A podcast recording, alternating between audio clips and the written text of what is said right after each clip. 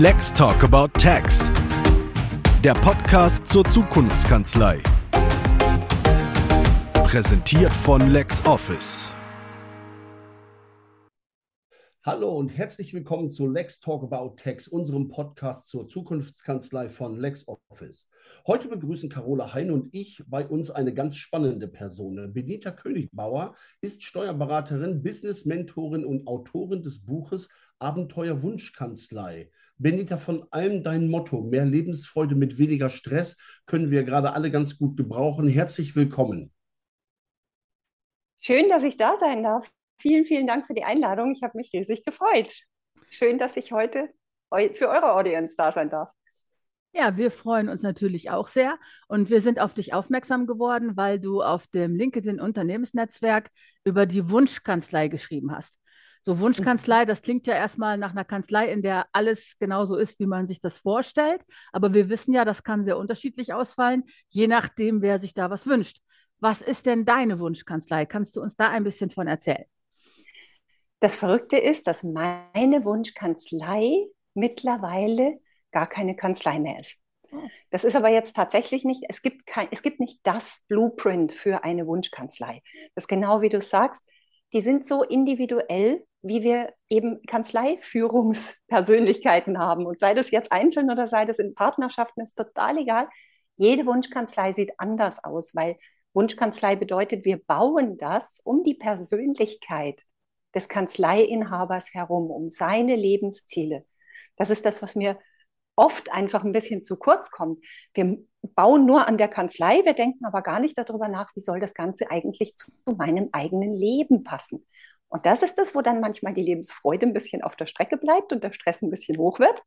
Und daran arbeite ich. Tatsächlich war es für mich erst einmal so, dass ich gesagt ich will mehr beraten. Ich bin Steuerberater, nicht Steuerformularausfüller. Und wie alle steckte ich halt bis über beide Ohren in irgendwelchen digitalen oder damals teilweise auch noch nicht digitalen Formularen fest und dachte mir, wenn ich mal, wenn ich da durch bin, wenn die Deadline rum ist, wenn das geschafft ist, wenn, dann aber, dann packe ich das an mit der Beratung, weil eigentlich Berater, ne? Und der Tag kam irgendwie nie.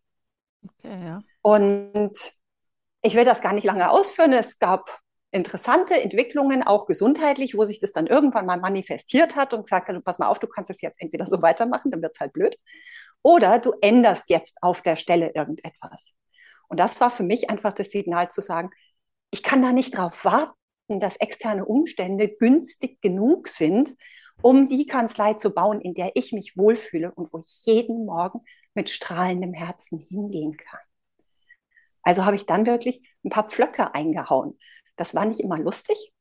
Also ich habe insgesamt während der gesamten Zeit dreimal meinen Mandantenstamm halbiert. Moment, Moment, Moment, Moment, Moment, du, du schreibst, du, du sagst das in so einem Nebensatz ganz locker flockig, Mandantenstamm halbiert. Jetzt wissen wir alle, dass das die schwierigsten Entscheidungen überhaupt sind, weil Mandantenstämme ja organisch gewachsen sind. Ne, manche kennt man mhm. ewig, manchen fühlt man sich verpflichtet, manche sind aus dem Bekanntenkreis, manche sind sogar aus dem Verwandtenkreis. Das halbiert man ja nicht mal eben im Vorbeigehen. Das waren ja richtige Prozesse. So schlimm ja. war es also, ja? Ja, es waren einfach zu viele. Und tatsächlich ist es so, also ich habe den klassischen Fehler gemacht, den die meisten machen, wenn sie auf der grünen Wiese gründen. Jeder, der bereit ist, mir sein Vertrauen auszusprechen, einen Puls und ein Bankkonto hat, ist per se ja mal erst einmal mein Mandant. Okay. Ja? Vor allen Dingen ein Puls, vor allen Dingen ein ja. Puls. Ne? Ja. Und wenn du, wir können ja als Steuerberater auch echt alles lernen, wenn wir es wollen. Ich meine, das kann im Prinzip jeder, aber Steuerberater sind halt besonders darauf trainiert, Dinge zu lernen, die andere Leute vielleicht locker mal links liegen lassen. Heißt also, wenn ein Mandant zu mir kommt und hat irgendein Spezialanliegen, von dem ich per se mal noch nicht viel Ahnung habe, weiß ich ja, wenn ich mich nur tief genug in die Fachliteratur vergrabe und mir alles dazu ranschaffe, was ich brauche, kann ich dem sein Problem lösen. Theoretisch. Und genauso habe ich es halt auch gemacht. Für mich war die Erkenntnis extrem wichtig, dass bei dieser Variante niemand gewinnt. Ich nicht, weil ich mir einen Haufen Fachwissen reintun muss, das ich vermutlich nur ein einziges Mal verkaufen kann. Der Mandant nicht, weil ich vermutlich einen Teil dieses Lernprozesses in irgendeiner Form vielleicht Eingang in meine Rechnung finden lassen muss, auch wenn ich auf dem Rest mit einem fetten negativen Deckungsbeitrag sitzen bleibe. Und ich werde bestenfalls eine durchschnittliche Leistung abliefern. Weil egal wie tief ich mich da reinhänge und egal wie hoch mein Intelligenzquotient ist, was ich nicht habe, sind 20 Jahre Erfahrung von jemandem, der das jeden Tag macht. Ja, also. Das heißt, es gibt Leute, die können das besser. Das sind Optimierungsabläufe, das sind Erkenntnisse äh, und ja. das Setzen von Schwerpunkten. Aber mhm. Wun Wunschkanzlei mhm. ist noch mehr. Das ist innere Wellness, oder? Auch dass die Freude ins Büro zu gehen. Das ja. ist ja mehr als ja. ein Optimierungsprozess, oder? Ja, klar. Naja, sagen wir es mal so, es ist ein, es ist ein andauernder Optimierungsprozess. Und ich würde jetzt mal sagen, ein ziemlich intensives Selbstentwicklungsseminar. Ja. Ja, also ich muss sehr viel über mich selber erfahren. Ich muss einfach, ich muss auch mal zulassen, für mich Klarheit darüber zu gewinnen, was mich an meiner aktuellen Kanzlei eigentlich alles anpestet. Was ich eigentlich alles nicht mehr möchte. Warum ich das nicht mehr möchte und von da aus bitte auch, was ich denn stattdessen möchte. Und dann kann ich nicht hergehen. Es gibt nicht die sieben Schritte zur Wunschkanzlei oder so. Wäre ja toll, dann so magischen Zauberstab und dann haben wir ein Blueprint und das funktioniert für jeden. So wird das nichts. Das heißt, ich muss mir Gedanken darüber machen, wie ich den Regler verschiebe. Ich kann nicht von heute auf morgen den Schalter umlegen und sagen, so, und jetzt mache ich nur noch die Sachen, die mir Spaß machen. Weil ich habe schon Versprechen gegeben an Menschen, die bereits da sind und sich auf mich verlassen. Was ich tun kann, ist meine persönlichen Regler in meinem Leben graduell verändern dahin, dass ich all die Dinge etwas lauter mache, die mir Freude machen und die Dinge graduell runterregle, die mir Stress verursachen. Ja. Das Schöne ist, der Weg macht Spaß. Deswegen sage ich immer, Wunschkanzlei ist kein Ziel. Wunschkanzlei, die Wunschkanzlei per se ist ein Vehikel, das mich an meine Ziele bringt. Und es muss Spaß machen, dieses Vehikel zu pflegen. Wie einen edlen Oldtimer vielleicht oder überhaupt irgendetwas, irgendein Vehikel. Mein geliebtes Fahrrad. Mhm. Das muss Spaß machen, das zu pflegen, damit es möglichst gut in der Lage ist, mich an mein Ziel zu bringen. Und dadurch, dass ich von dem Tag an, an dem ich mich dafür entschieden habe, weiß, ich bin auf der richtigen Richtung unterwegs. Jeder einzelne Schritt bringt mich einen Schritt näher an mein Ziel. Und das ist die Kraft und die, die Schubkraft, die dahinter steht, die mich dann auch durch die Täler trägt, die naturgemäß auf dem Weg auch mal auftauchen. Also das klingt für mich alles rund und absolut erstrebenswert. Ich finde das großartig.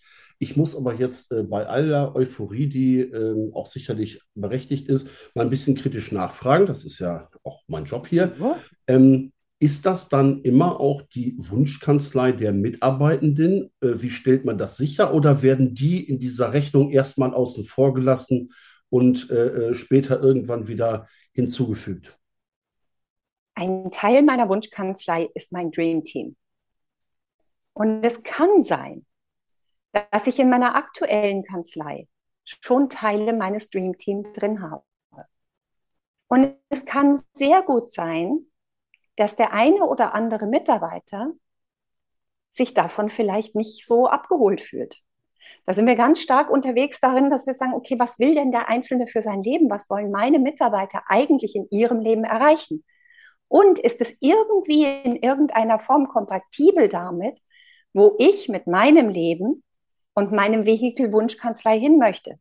Wenn das da einen Wertekonflikt gibt, dann kann das sein, dass Mitarbeiter sagen, boah, das ist nicht mehr meine Welt hier, da habe ich keine Lust mehr drauf. Die Entscheidung, die ich als Kanzleileitung treffen muss, ist, bin ich bereit, das Biotop der Mitarbeiter, die eigentlich nicht wirklich zu mir passen, zu konservieren nur weil ich jetzt nicht wieder in einen neuen Mitarbeitergewinnungsprozess gehen möchte? Oder vertraue ich darauf, dass wenn ich weiß, wo es für mich hingeht mit meiner Kanzlei, wenn ich eine stabile Kanzlei mit stabilem Unterbau aufbaue,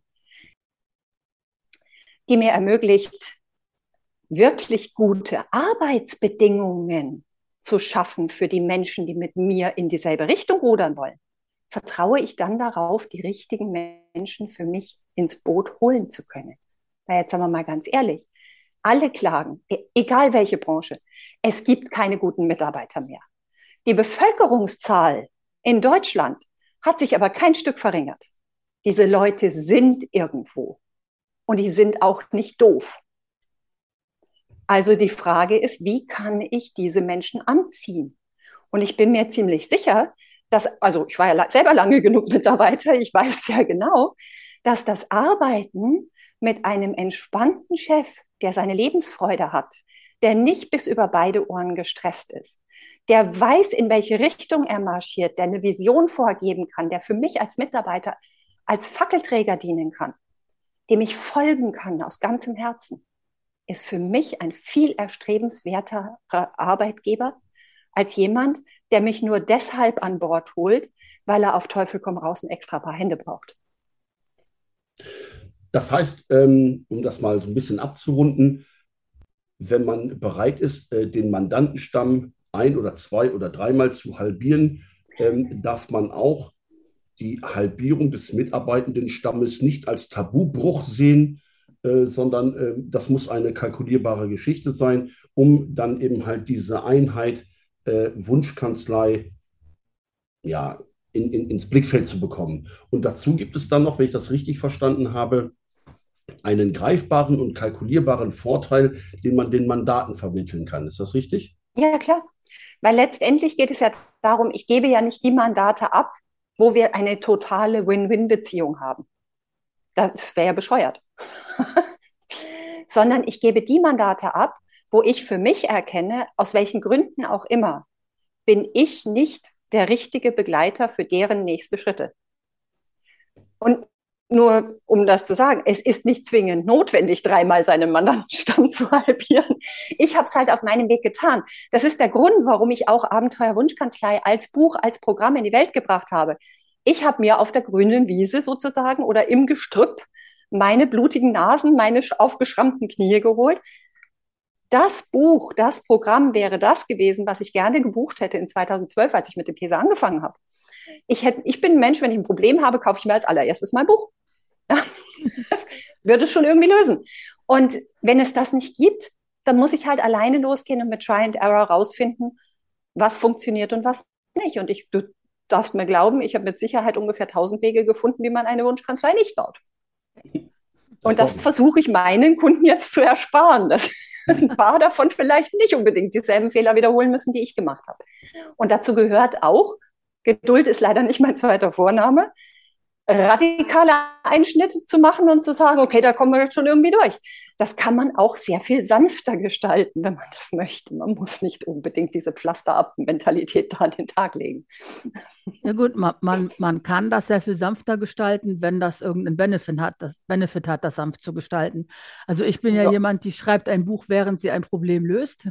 Ich finde das also, ich finde das wunderbar, was du, dass du dein Licht nicht unter den Scheffel stellst, dass du über deine Erfahrungsprozesse sprichst, auch mal erklärst, was vielleicht schiefgegangen ist, was du selber lernen musst musstest.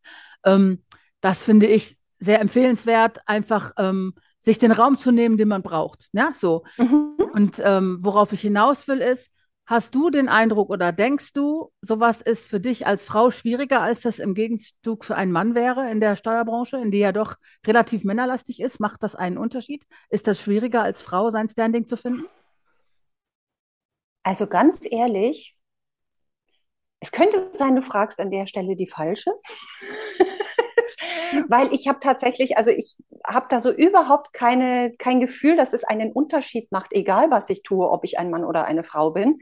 Aber das ist sicher sehr persönlich bei mir. Also ich empfinde das nicht so. Ich weiß, manche empfinden das. Von der Beobachtung her habe ich oft den Eindruck, dass Frauen sich damit tatsächlich sogar einen Ticken leichter tun. Okay weil sie viel bereiter sind, den Weg, wie man eine Steuerkanzlei ordentlicherweise führt, zu hinterfragen. Männer sind da oft scheuer, den Pfad zu verlassen, der anerkannt ist. Aber das trifft auch nicht auf alle zu. Ja, aber ich merke, dass, dass speziell die Frauen leichter, schneller in die Entscheidung kommen und sagen, okay, das funktioniert so für mich nicht als die Männer. Und das kann auch mit ein, daran liegen, dass Frauen zum Teil noch oder überhaupt, dass wir eben zum Teil, ob uns das gefällt oder nicht, noch in relativ traditionellen Rollenmodellen unterwegs sind. Ja, ja es sind ja nicht nur wir, in, sind ja nicht nur wir in traditionellen Rollenmodellen unterwegs. Wir werden ja auch so behandelt. Ne? Mir hat ja. letzt, letzte Woche hat noch ein Steuerberater zu mir gesagt, ich erwähnte irgendeinen Kopfhörer und er schrieb, mach mir doch mal ein Selfie. Und ich saß vorm Rechner und dachte, nein. Ne? So, aber mit welcher Selbstverständlichkeit, ne? Also ja. solche Dinge immer noch ja. rausgehauen werden. Ich meine, das ist, glaube ich, schon etwas, was Männern nicht so begegnet, ne? Diese, diese Erwartungshaltung, wie man zu sein hat und dass man auch immer gesagt bekommt, was man zu sein hat. Mhm. Das, glaube ich, ist schon, dass das Frauen eher passiert. Und dann finde ich das natürlich mhm. super, wenn man das mit so einer Selbstverständlichkeit abtropfen lässt wie du. Aber kann das sein, dass das dann auch eher Frauen anzieht für die Sachen, die du machst? Dass du also, dass sich ähm, Frauen davon Also wenn wir es in Zahlen betrachten, ja. Okay. Zahlen tatsächlich, interessanterweise das Buch, da höre ich ganz viel Feedback von Männern. Das weiß ich ja nicht. Ich sehe ja nicht, wer bei Amazon das Buch kauft. Aber da ist es häufig, dass ich von Männern höre, sie haben das Buch gelesen, bei Frauen auch, in den Programmen tendenziell mehr Frauen. Wie gesagt, kann auch damit, zu hängen, damit zusammenhängen, dass Frauen eine größere Notwendigkeit haben nach der Wunschkanzlei, weil die doch mehrere Lebensbereiche mhm. viel härter unter den Hut bringen müssen. Weil die Kinder kommen halt mal um eine bestimmte Zeit aus der Schule. Und dann müssen wir die Kanzlei halt so bauen, dass sie mit 20, 25 Stunden funktioniert. Ja. Weil sonst wird das nichts, weil die ihr Leben sonst nicht mehr auf die Reihe kriegt. Und das ist diese Zerrissenheit zwischen den vielen Rollen, die vielleicht für Frauen eine höhere Notwendigkeit des Hinterfragens erzeugt, als jetzt im ersten Anlauf für Männer. Ja, ja. Aber ich glaube aber nicht, dass das Konzept für Frauen besser funktioniert als für Männer. Nein, das ist aber tatsächlich auch so, wie äh, Carola gerade sagte. Ähm, Frauen tun sich da leichter, die sind da äh, etwas. Also eine traditionelle Kanzlei, diesen Begriff würde man auf der Webseite einer von einer Frau geführten Kanzlei nicht finden. Man findet sie relativ häufig auf Webseiten, äh, wo die Berufsträger überwiegend männlich sind. Äh, wir sind eine traditionelle Steuerkanzlei. Das ist äh, auch ein Wert an sich vermutlich in äh, der äh, Domäne, aber das, wie gesagt, kommt dann eben halt bei Frauen relativ selten vor. Die sind da leichtfüßiger unterwegs. Ich will gar nicht mhm. sagen besser oder sowas, aber die tun sich mit Veränderung und Fahrtverlassen nicht so schwer, weil sie eben halt auch von anderen Frauen nicht angeguckt werden, zu sagen, ja, was machst du denn da jetzt? Sondern das ist immer erst alles in Ordnung. Und äh, das ist okay. Und äh, offensichtlich finden ja aber alle ihre Nische und ihre Möglichkeiten, denn ähm, von gescheiterten Steuerberatenden hört man auch wirklich extrem selten. Und von daher verlangt der Markt wahrscheinlich auch nach all diesen Dingen. Ja, wobei man sagen muss, wenn man hinter die Kulissen blickt, kenne ich sehr viele Steuerberater, die sehr hart kämpfen. Okay. Und das sind tatsächlich Dinge, das ist speziell über die letzten, also ich habe persönlich gefühlt, über die letzten 10, 15 Jahre hat sich das sehr verstärkt. Es würde wahrscheinlich hier zu weit führen mit einem Ausfluss, glaube ich, der Anwendung einer Vergütungsverordnung, die nicht berücksichtigt, dass eine Steuerkanzlei eine Infrastruktur führt. Das sind ja diese ganzen Vergütungsverordnungen, auch von den Ärzten, kommen ja aus einer Zeit, wo ein Steuerberater mit einem Bleistift und einem Schreibtisch gut aufgestellt war oder wo ein Arzt eben mit seinem Köfferchen irgendwie durchs Dorf marschiert ist. Und die Infrastrukturen, die wir heute mittlerweile unterhalten müssen, um unseren Job ordentlich machen zu können, die werden ja von der Vergütungsverordnung so gut wie überhaupt nicht berücksichtigt. Es hat sich ja da nicht wirklich viel geändert. Und das ja. wird jetzt mit, den, mit der Erhöhung der Energiekosten wird das nochmal ein ganz spannendes Thema werden, weil die Erhöhung der Energiekosten gibt keine Erhöhung der Zehntelsätze her und erst recht keine Erhöhung der Gegenstandswerte. Das ist, das ist vollkommen richtig. Ich weiß aber auch von Steuerberatenden, die sich schon vor vielen Jahren von der Vergütungsverordnung verabschiedet haben und äh, stundenbasierte äh, Vergütungsvorschläge beziehungsweise ja. Stundensätze anbieten und äh, die werden äh, genommen, das wird akzeptiert und äh, mhm. so auch das ist wahrscheinlich ein Weg zur Wunschkanzlei. Ich möchte mir mit dieser Vergütungsverordnung mhm. keinen Stress mehr machen. Ich möchte nicht in äh, drei Zehntel, elf Zehntel oder sonst was rechnen, sondern sage einfach, für mich ist es einfach, wenn wenn ich sage, ein Mitarbeitender kostet dies und äh, der Steuerberater die Stunde kostet das. Das ist für mich einfach. Mhm. Der Markt akzeptiert das und ich bin äh, weit weg vom Wucher. Ich habe mir das vielleicht über die Kammer sogar genehmigen lassen. Dann äh, ist das sicherlich schon mal ein richtiger Schritt in die oder ein Schritt in die richtige Richtung. Persönlich finde ich ja, ich habe mich sehr, sehr früh weitgehend von der Steuerberatervergütungsverordnung verabschiedet schon, weil ich sie nicht offen gestanden es übersteigt mein Intellekt. Also ich, hab, ich hatte keine Lust, mich damit auseinanderzusetzen. Ich verstehe es nicht. Ich, Es ergibt für mich auch keinen Sinn. Die ganze Vergütungsverordnung ist für mich ein Überraschungsei und für den Mandanten auch. Und ähm, das mag bei den Ärzten funktionieren, weil da die Krankenkasse die Rechnung zahlt, aber bei den Steuerberatern ist es so, dass der Mandant die Rechnung selbst bezahlt in aller Regel.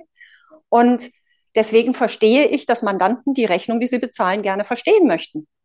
Und wenn ich irgendwelche Gegenstandswerte erst im Nachgang eigentlich wirklich einfließen lassen kann und erst im Nachgang weiß, welche Zehntelsätze angemessen sind, kann ich meinem Mandanten im Vorfeld ja überhaupt nur ins Blaue schießen, was es wahrscheinlich kosten wird. Das heißt, der weiß nicht, wozu er Ja sagt.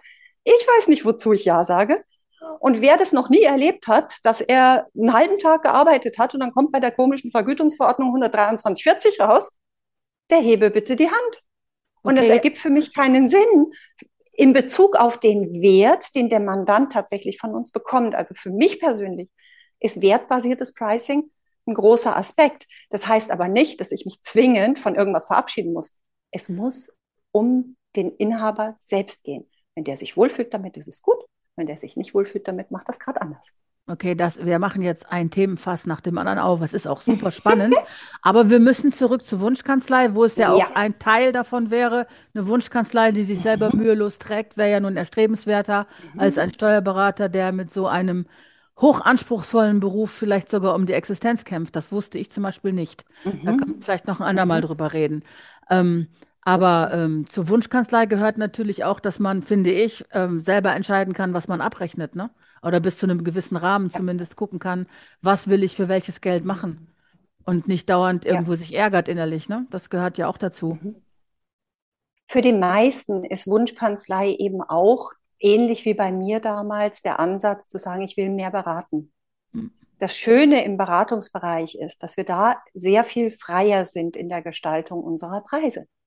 Und dass wir mit unserem Mandanten an einem Ergebnis arbeiten, wo sich der Wert ganz klar ausdrückt für ihn. Wo völlig klar ist, was für ihn am Ende dabei rauskommt. Weil jetzt sagen wir mal ganz ehrlich, wie attraktiv kein Mensch geht irgendwie, steht morgens auf und sagt, oh, heute kaufe ich mir aber mal eine Stunde Buchführung. Das macht keiner, weil die wollen das nicht. Warum sollten die eine Buchführung wollen? Die fehlte doch vorher nicht in ihrem Leben. Aber wenn es darum geht, zu sagen, oh, wie schaffen wir das, dass wir mit Substanzerhalt, mit Werterhalt das Elternhaus in die nächste Generation übertragen, ohne dass hier irgendjemand sich bis über beide Ohren verschulden muss, weil irgendwelche Zahlungen fällig werden. Das hat einen greifbaren, spürbaren Wert für den Mandanten. Hier verändern wir Leben. Ja. Jeder, der berät, verändert Leben. Und das hat einen Wert. Und da ist der Mandant super happy und super bereit, ein, den angemessenen Preis für den Wert, den er bekommt, auch wirklich gerne zu bezahlen. Ich habe null Honorardiskussionen außerhalb der Vorbehaltsaufgaben gehabt. Never. Ich würde das gerne mal aufgreifen, denn äh, mhm. viele Erkenntnisse, die du in den sozialen Medien teilst, beziehen sich ja eben halt auf diese Soft Skills und Mindsets mhm. und so weiter. Mhm. Ähm, was mich natürlich oder was uns natürlich interessiert, ist, wie digital so eine moderne Wunschkanzlei ist oder welche Apps und Tools helfen dir auf dem Weg dahin? Mhm. Super spannende Frage, weil auch hier beginnt es natürlich wieder mit dem Inhaber selbst das tollste App, das tollste Tool, was gerade als neues Schwarz durch die Beraterschaft getrieben wird, ist Mist, wenn es einen Prozess abbildet, den ich nicht mag. Wenn es eine Leistung unterstützt, die ich nicht erbringen will. Das heißt, ich muss erst mal schauen, wer bin ich? Wie will ich es haben? Bin ich ein digitaler Mensch? Hänge ich mit meinem ganzen Herzen am Papier? Es gibt auch diese Berater und das ist vollkommen legitim, weil es auch die Mandanten gibt, die das lieben. Ja? Ich persönlich kann es mir nicht vorstellen. Das heißt aber nicht, dass es nicht jemanden gibt, der sagt, ich möchte das bitte so behalten. Das bedeutet, der darf viel drüber nachdenken, wie kann er seine Prozesse so gestalten, dass es für ihn selbst, für seine Kanzlei, für sein Team und für seine Mandanten zu einem Gewinn wird. Das ist eine Frage der Prozessgestaltung. Ansonsten ich bin halt so ein neugieriger Mensch, ich springe so gerne auf neue Tools auf. Ich muss eher, also ich habe eher dieses Shiny New Object Syndrom. Ja, ich muss aufpassen, wenn ich nicht auf irgendwas aufspringe, was ich eigentlich nicht brauche. Ähm, aber für mich war digital 100 Prozent digital war für mich eine der wesentlichen Voraussetzungen meiner Wunschkanzlei, weil ich gesagt habe, ich will nicht davon abhängig sein, dass ich am Kanzlei-PC-Rechner irgendwo sitze, um meinen intelligenten Gedanken festzuhalten oder meine Mandanten zu beraten oder mal was nachzugucken. Das kann es nicht sein, das funktioniert, das passt nicht zu meinem Leben. Ich habe ein mobiles Leben, ich habe einen mobilen Lebensstil. Und das bedeutet, für mich muss alles auf meinem Handy mit den Fingerspitzen erreichbar sein. Wenn jemand sein Leben damit verbringt, dass er sagt, ich liebe es in meiner Kanzlei, in meinem Büro, an meinem Eichenschreibtisch, was auch immer zu sitzen, wo der PC ist und wahrscheinlich dann aber auch der schnellste, beste mit einem riesen Monitor. Coole Sache.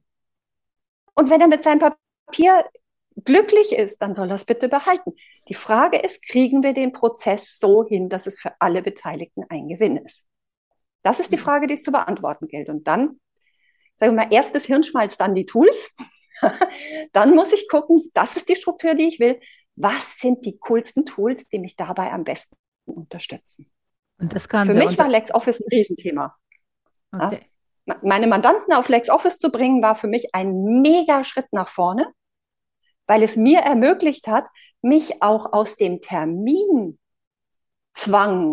vom 10. auf den 20. und all das herauszulösen und zu sagen, es ist egal, ob ich am 10. in einem Hotelzimmer sitze und grottiges WLAN habe, weil ich die Umsatzsteuervoranmeldung nicht übermitteln muss. ja, ja. Nicht mein Zirkus, nicht meine Affen. Das war für mich wichtig. Heißt aber, ich brauche Mandanten, die bereit sind, in die Selbstverantwortung dafür zu gehen. Ja. Und das muss ich mit denen besprechen. Und natürlich gibt es da draußen die Mandanten. Am Anfang haben sie natürlich gesagt, ja, ich weiß nicht so genau, weiß nicht, ob ich das will. Und hm, hm, hm, wir haben Unterstützungsprogramme für unsere Mandanten dazu gemacht. Und nach einem Vierteljahr waren die alle, boah, das ist so cool und ich sehe ja alles sofort. Und wenn ich einen Beleg suche, da brauche ich ja nur und dann ist das alles da. Ja, man muss es halt mal ausprobieren. Ja, und dann und wird das auch. Ja, und wenn Sie mit einer modernen Kanzlei arbeiten wollen, müssen Sie das ausprobieren, denn das kann sich kein Steuerberater mehr leisten, die Sache mit den Pappkartons und den Panelordnern. Das ist vorbei. Ja, ja. ist eine Frage dessen, wenn ich als Mandant bereit bin, den entsprechenden Preis dafür zu bezahlen. Ja, es sollte auch dann vorbei sein. Also es kann einfach nicht mehr das Zeitalter sein, in dem wir Papierkartons durch die Gegend schleppen. Ich habe einmal vor 15 Jahren einen verloren. Das heißt, ich habe meine Sachen auch noch vorher kopiert. Ich habe drei Kreuze gemacht, als ich LexOffice gefunden habe. Na, also ich kann das einfach nicht verstehen, warum es Leute gibt, die auf dem Stand stehen bleiben. Ich will das auch nicht verstehen. Die sind mir nicht sympathisch. Die sollen sich mal weiterentwickeln. Das schulden die das sich. Das müssen wir ja auch nicht. Ja, aber das, die wir müssen es nicht verstehen. Die aber schulden, es ist okay, wenn Sie es wissen. Die schulden das aber auch sich und anderen mit der Zeit zu gehen, ne? Also die schulden das ja, also die sitzen ja nicht in einer geschlossenen Bubble, die ziehen ja auch ihre Mitarbeiter mit runter. Die sind ja auch nicht zukunftsfähig. Ne? Also das ist Wobei da, ich sage, solange ich keine Kinder mit reinziehe, ist alles okay. Ähm, weil wir sind ja alle schon groß. Wir dürfen uns das ja aussuchen, auch für wen wir arbeiten, dürfen wir uns ja aussuchen. Und wenn wir sagen, okay, ich habe einfach, also der Chef, der ist einfach, der kommt einfach nicht aus dem letzten Jahrhundert und das geht mir auf den Puffer, dann steht es mir ja frei, mir jederzeit einen innovativeren Chef zu suchen. Diejenigen, die halt aus dem letzten Jahrhundert nicht rauskommen, für die wird halt nach und nach die Luft ein bisschen dünn, was den Nachwuchs von Mitarbeitern betrifft, weil das, was jetzt als nächste Generation nachkommt, ich weiß gar nicht, ob die mit Papier überhaupt noch umgehen können. Nicht alle, nee, wenn ich mir das so angucke. Ähm, wir haben noch ein Thema, was wir gerne mhm. besprechen möchten, weil wir uns läuft die Zeit auch schon wieder ein bisschen davon, weil das alles so spannend ist. Wir haben dieses Programm, über das wir reden wollen, ist eins, mit dem auch viele Steuerberaterinnen und Steuerberater arbeiten, ähm, die äh, mit LexOffice unterwegs sind, und zwar Profit First. Erzähl doch oh. mal bitte, was ist das und was hast du denn damit zu tun? danke, danke, danke. Eines meiner absoluten Herzensthemen. Ich glaube, es war mit ein Anstoß, beziehungsweise hat mich relativ zeitgleich gefunden. Profit First hat mich persönlich extrem dabei unterstützt, die Entscheidungen für meine Wunschkanzlei zu treffen. Weil tatsächlich, ich war auch an einem Punkt, wo ich einfach eingestehen musste, dieser Bauchladen, dieses Durcheinander, dieses bitte jedem gefallen wollen und für jeden einen Sonderkrapfen stricken und Pro Prozesse im Zweifelsfall zwölfmal zu machen, wenn ich zwölf verschiedene Ansprüche von Kunden hatte dafür. Ähm, all das hat dazu geführt, dass ich unterm Strich deutlich weniger Geld verdient habe, als ich mir bei dem Umsatz, den wir hatten, auch gewünscht hätte. Es war alles in Ordnung, es war jetzt da keine Not, außer dass es mich halt irgendwie, dass ich keine Freizeit mehr hatte und nur noch Dosensuppen und Tankstellensemmeln gegessen habe. das waren so ein paar Nebenerscheinungen davon. Aber das war alles gut. Du erzählst immer so, du haust immer solche Klopper raus. Du haust immer solche Klopper raus in Nebensätzen. Also. Ja, Gott, wir haben es ja alle überlebt. Also von daher letztendlich so schlimm kann es nicht gewesen sein. Aber der Punkt ist einfach der gewesen, es hat mir die Augen geöffnet dafür, dass ich gesagt hier ist so viel mehr Potenzial in dieser Kanzlei drin. Ich könnte so viel mehr bewegen, wenn es mir gelingt, meine Kanzlei so zu bauen, dass sie gut für sich selbst sorgen kann, dass ich nicht 24 Stunden, sieben Tage die Woche am Rad drehen muss, damit hier irgendwas vorwärts geht. Und das war mit ein Anstoß natürlich und es hat mich begleitet bei all dem, die Entscheidungsfindungen einfach besser zu machen, für mich den Weg schneller gestalten zu können. Bei Profit First geht es im Grunde genommen darum, dass wir die BWA auf den Kopf stellen. Wir schauen einfach und sagen, Parkinsons Gesetz kennt jeder. Wenn du acht Wochen Zeit für, ich sage jetzt mal Grundsteuer, ja, wir hätten viel davon bis zum 31.10. geschafft, wenn wir keine Fristverlängerung bis zum 31.01. gekriegt hätten. Ja, Dinge dauern so lange, wie man dafür Zeit hat. Und genauso verhält es sich mit Geld. Wir geben das Budget aus, das wir uns dafür zur Verfügung stellen. Wenn wir jetzt alle Einnahmen auf unserem Kanzleikonto hineinfließen lassen, dann stehen im Prinzip 100 Prozent unserer Einnahmen zur Deckung der Ausgaben zur Verfügung. Und ob oder ob nicht am Ende etwas übrig bleibt, ist mehr oder minder dem Zufall überlassen. Die Frage ist, wollen wir das bewusst gestalten? Wenn wir das bewusst gestalten wollen, heißt es, mit dem Anspruch hineinzugehen, zu sagen, kein Gewinn ist sowieso keine Option, 5% Gewinn ist Minimum, das ist eigentlich das neue Null, weil das ist gerade mal so viel, dass ich Schwankungen ausgleichen kann.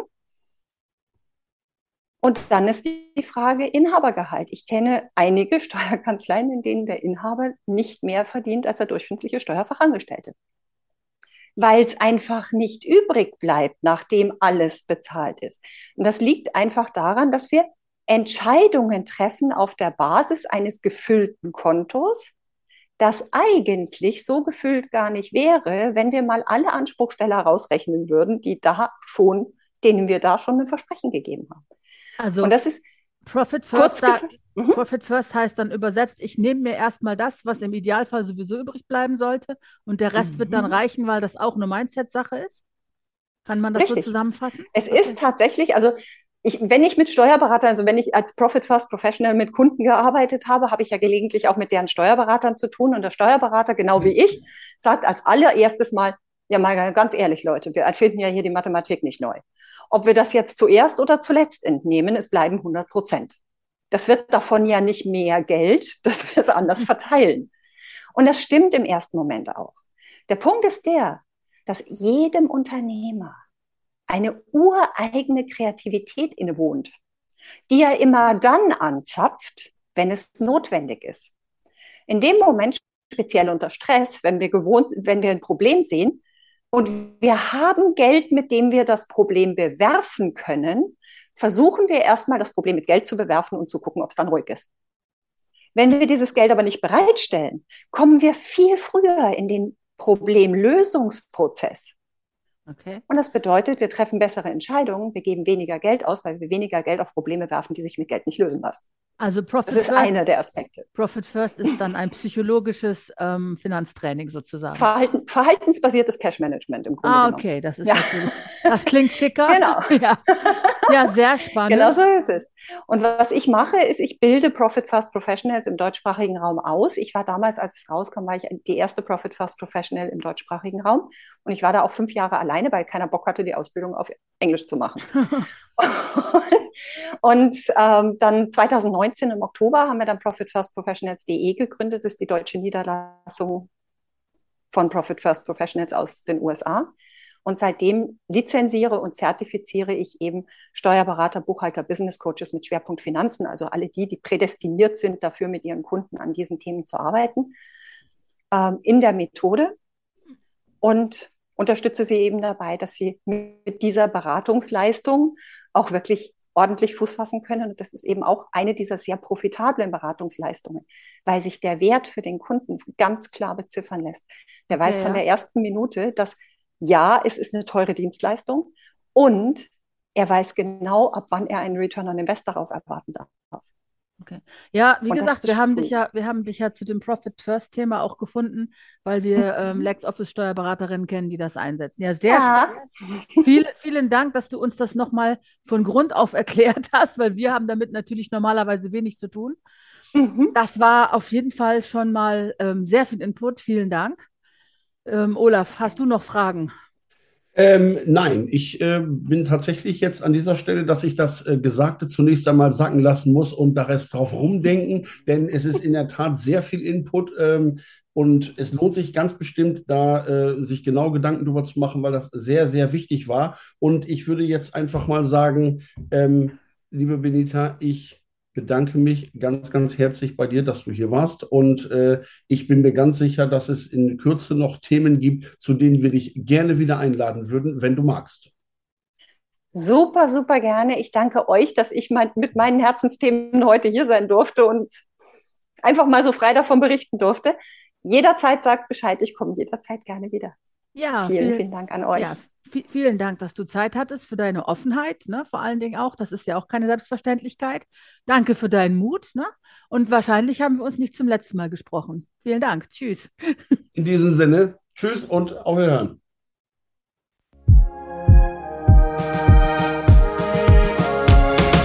Let's Talk About Tax. Der Podcast zur Zukunftskanzlei. Präsentiert von LexOffice.